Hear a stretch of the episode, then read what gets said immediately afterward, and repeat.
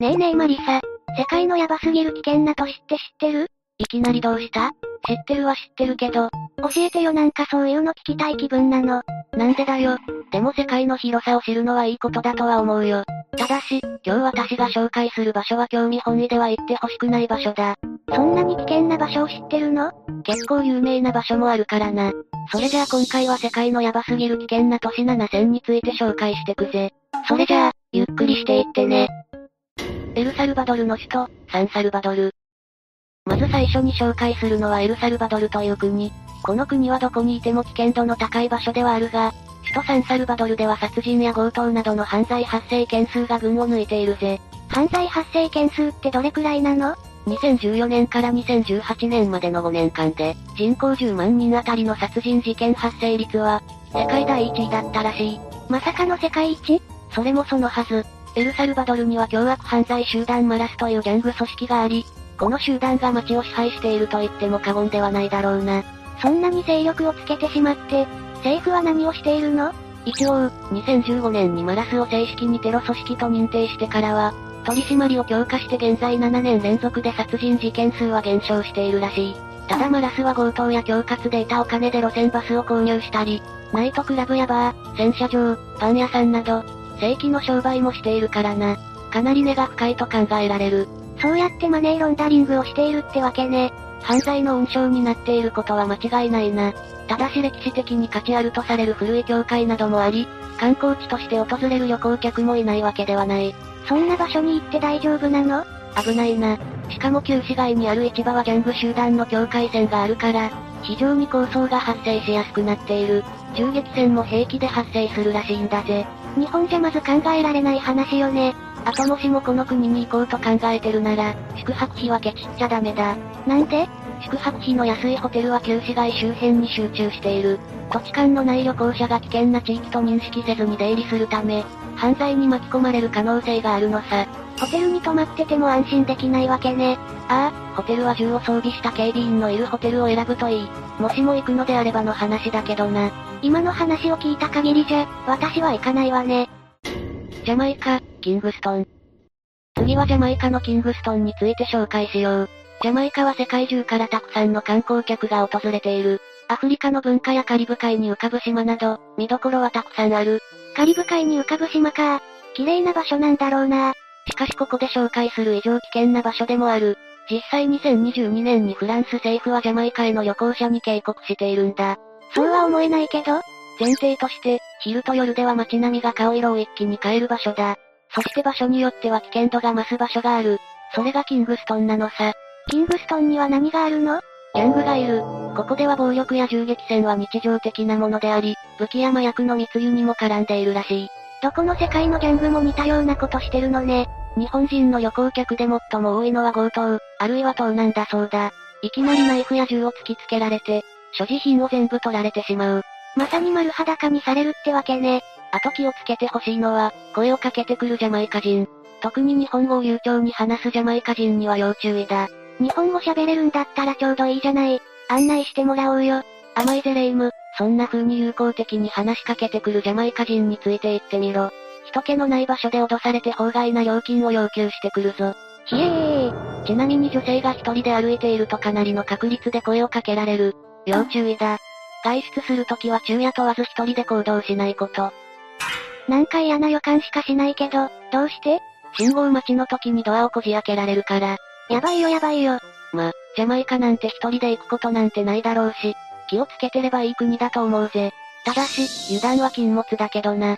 綺麗なビーチにそんな裏の顔があっただなんてね。驚きだわ。南アフリカ共和国、ケープタウン。次は南アフリカ共和国のケープタウンについて紹介しよう。ここでは信頼できるタクシー以外に乗ってはいけない。物乞いを断ってはいけないなど、気をつけておかなくちゃいけないことがいくつかあるんだ。信頼できるタクシーってどういうこと？前提として2022年度の世界で4番目に犯罪の多い国、それが南アフリカだ。ここではホテルが呼んだタクシー以外は乗ってはいけないのさ。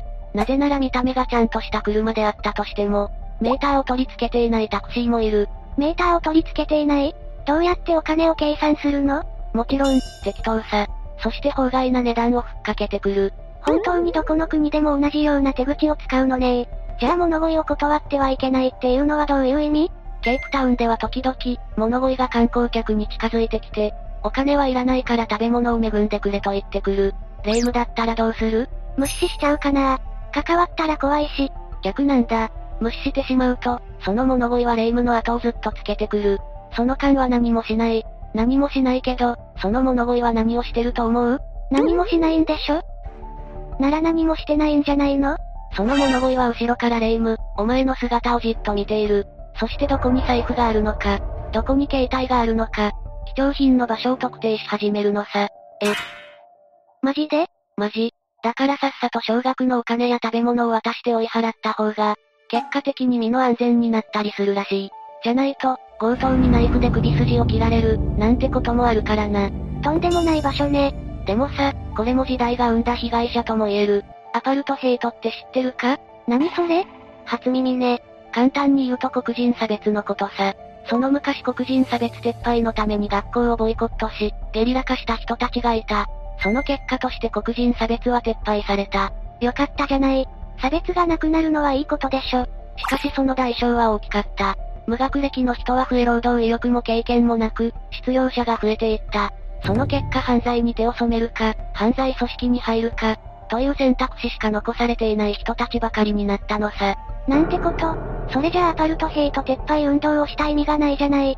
失業率は30%を超えていてこれは破綻国家並みの数字なんだ。物乞いたちは、そうした人々の末裔なのさ。アメリカ、セントルイス。次は自由の国、アメリカの話だ。今回はミズーリ州セントルイスという場所について紹介しよう。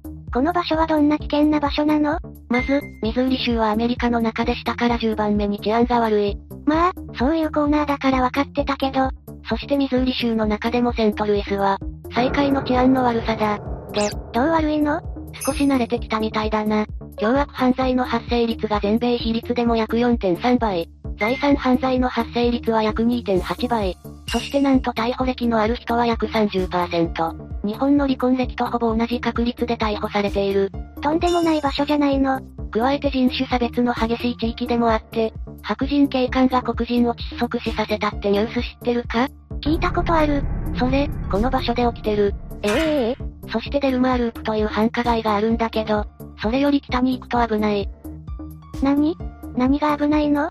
北に行くほどゴーストタウンになり、暴力系犯罪に巻き込まれるリスクが高くなる。日本じゃ本当に考えられない話ばっかりね。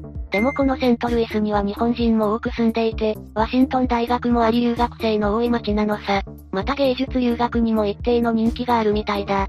そうなの？そう言われると行ってみたいかも。でも下宿先はできるなら3階以上に住むことをお勧めするぜ。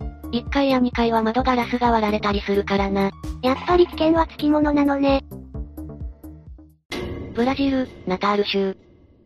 ここは美しいビーチのある観光スポットでもあるけれど、やはり治安のいい場所とは言えないな。ここはどんなヤバさがあるの？ここではドラッグ絡みの殺人事件があり、強盗や盗難などは日常茶飯事のこと。銃を突きつけられて車を脅し取られたなんて話も聞くくらいさ。車を取られるって、すごいわね。正直、ビーチの開放感にすっかり油断していると、あっさり盗難にあってしまうだろうな。そもそもブラジル自体治安の悪さは世界有数だと言われるほどなんだぜ。そんなに悪いことをしている人が多いの？世界で最も治安の悪い国50選のうち17カ所がブラジルの街なのさ。その原因は貧困街。つまりスラム街の多さにある。スラム街？実際のスラムってどんな場所なんだろうね？興味本位で行くような場所じゃないさ。殺人、薬物、観光客を狙った誘拐まである。なぜならこのスラム街を統括するギャンググループが複数存在していて、常に縄張り争いが絶えないのさ。どうしてギャングって生まれるのかな？それはまさしく貧富の差だろうぜ。日本でもおそらく生活保護制度がなければ今以上に犯罪が増えているだろうし、ひょっとしたら覚醒剤も今以上に横流しになっているかもしれない。結局のところ死にたくないから生きるために何でもする。それがたとえ犯罪でも、ってことか。そういうことだ。実際ブラジルでは富裕層の人はプール付きの豪邸に住んでいるけど、貧困層は住居すらまともに持ち合わせていない。この歴然とした差が治安を悪くさせ貧富の差に比例して、大きなスラム街が出来上がるわけだ。なんだか悲しい話ね。もし行くんだったらスラム街には絶対に行かないこと。貴重品は隠して持ち歩くこと。そして女性なら露出の高い服装は避けること。この辺を守っていればとりあえず大丈夫だろう。本当に大丈夫？なんだか怖さが残る話し方だったけど、日本に慣れ親しんだ私たちにしてみれば、海外なんてどこにでも危険な場所は存在するぜ。ただし、観光として行くには危険は伴うって話さ。ベネズエラ、カラカス。今回はカラカスという場所について特に紹介していこうと思う。カラカス？さすがの私も聞いたことあるわ。とんでもない場所なんじゃなかったっけ？ああ、カラカスは世界で最も治安の悪い場所と言われている地域さ。この場所では身代金目的の誘拐も起きている。特に服装や身なりで判断して誘拐した後 ATM に直接連れて行き、金銭を奪った後解放するという短時間の犯行が多いらしい。随分と手際よくやるものね。しかも冗談にならない話があって、こういった誘拐は誘拐犯と警察が共謀している場合もあるんだぜ。け、けけけ警察が？完全に汚職じゃないの。殺人発生率も世界一。その裏側にはギャングと警察の汚職。この二つによって成り立っていると言っても過言ではない。うはぁ、しかも強盗などは空港の到着ロビーからタクシーに乗るまでの距離、または国際線と国内線をつなぐ通路でも多発しているらしい。到着してすぐじゃないの。カラカスに到着すれば外国人と分かれば確実に金目のものを狙ってくる。ある日本ジャーナリストは市内をなるべくオートバイで移動したらしい。危なくない？オートバイなんて襲われた時に対処できないでしょ。逆なのさ。ヘルメットをかぶっていれば外国人だとは分かりにくい。逆に防弾車など使っている方が目立ってしまうのさ。なるほどね確かにそうね。特にカラカスはベネズエラの首都でもあるから、それなりに物は揃っているけれどそれでも食料不足は問題になってるし、物価も安いというメリットはあるけど簡単には出歩けない。しかしスラム街に入ってしまえば全く別世界だと思え。話を聞いてるだけでももう十分別世界のように思えるわ。もし行く機会があるなら派手な服装は控えた方がいい。とにかく目をつけられないことが重要なのさ。そしてベネズエラの怖さはこれだけじゃない。まだあるの？ベネズエラではデング熱などの感染症も発生している。デング熱って言えば死亡率が非常に高い感染症じゃなかったっけ？ああ、特効薬がなく蚊に刺されないことでしか予防ができない。重症化すると死亡率が40から50%に上がる。とんでもない病気ね。でも今世界一の殺人事件発生率を誇るベネズエラも、昔は資源が豊富な国で中南米では最も豊かな国と呼ばれてたんだぜ。それがなんでこんなことになってしまったの？原油価格の大暴落さ。1914年、ベネズエラで世界最大級の原油が発見され、農業国だったベネズエラが一気に進路変更。オイルマネーに頼る方針を取ったのさ。しかし国内産業が発達せず2014年には原油価格が大暴落した。その結果政府は紙幣を大量に発行したのさ。紙幣を大量に発行って、それって日本のアベノミクスのようなことをしたってこと？そうだ。その結果インフレ率が100万パーセントにまで膨れ上がり、物価が大高騰。紙幣は途端に紙くずになってしまったのさ。そんな、そうした経済破綻により、デモや暴動、テロやゲリラ活動が頻発化して今の姿になってしまったってわけさ。こうしてみると確かにベネズエラのギャングたちは悪いことをしてるけど、被害者なのかなって思えちゃうわ。